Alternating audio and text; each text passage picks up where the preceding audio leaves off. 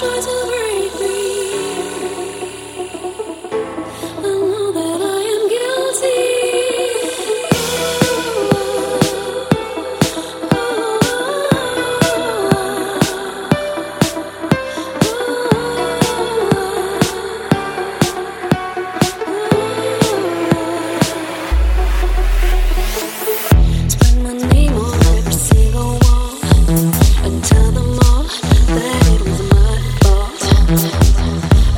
me for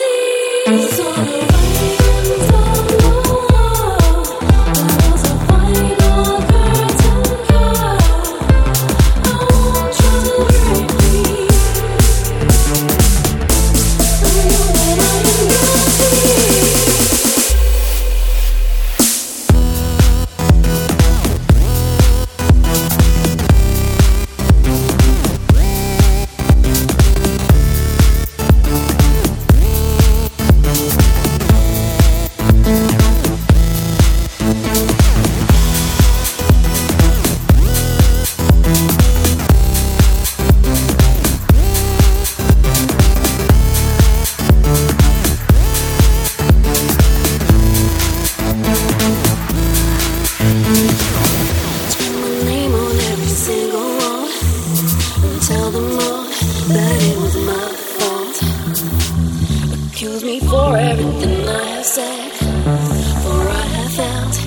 I know I'm guilty.